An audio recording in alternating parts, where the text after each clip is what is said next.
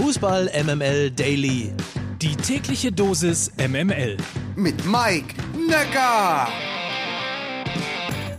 Einen wunderschönen guten Morgen. Heute ist Mittwoch, der 22. September. Das sind sie, die kurzen, knackigen und wie immer voller Leidenschaft, aber trotzdem total subjektiv ausgesuchten News aus der Welt des Fußballs.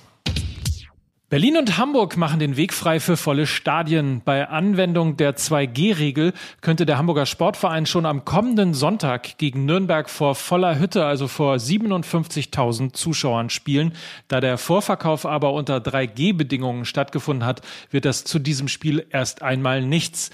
Ausschließlich 2G, also nur Geimpfte und Genesene, waren schon am letzten Sonntag am Millantor. Dort allerdings war erst einmal die Hälfte der Kapazität erlaubt. Zum nächsten Heimspiel gegen Dresden am 3. Oktober wird man auch hier aus organisatorischen Gründen noch kein volles Stadion haben. Auch will der Verein erst einmal testen, ob die Zuschauer das überhaupt wollen. Wir wissen nicht, ob es den Menschen überhaupt jetzt schon genehm ist, mit wahnsinnig vielen Zuschauerinnen und Zuschauern eng an eng zu stehen oder ob wir noch einige Maßnahmen treffen müssen, um zunächst eine Schritt-für-Schritt-Öffnung und Füllung des Stadions zu ermöglichen. Mit diesen Worten wird Oke Göttlich, der Präsident vom FC St. Pauli, auf der Vereinswebsite Website zitiert. Union Berlin will weiter 3G anwenden.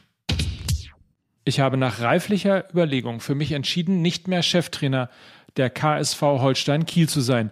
Mit diesen Worten hat das Kieler Urgestein Ole Werner gestern die Konsequenzen aus der Talfahrt von Holstein Kiel gezogen. Nach dem 0 zu 3 gegen Hannover war der Drittplatzierte der letzten Saison auf Platz 15 abgerutscht. Und auch Sandhausen entlässt sein Trainerduo. Gerhard Kleppinger und Stefan Kulowitz wurden gestern mit sofortiger Wirkung freigestellt.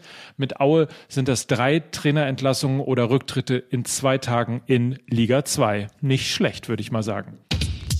Wo wir schon mal dabei sind, Ronald Kuhmann steht beim FC Barcelona in der Kritik. Spanische Medien berichten jetzt, dass auch Yogi Löw unter den potenziellen Nachfolgern sein soll, beziehungsweise Medienberichte ist vielleicht ein bisschen dolle.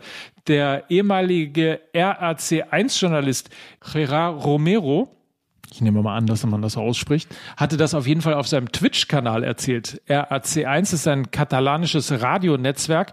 Insofern also gefühlte Nähe zu Barcelona, aber so oder so einmal auf Twitch erzählt und schon geht die Nachricht um die Welt. Willkommen in 2021.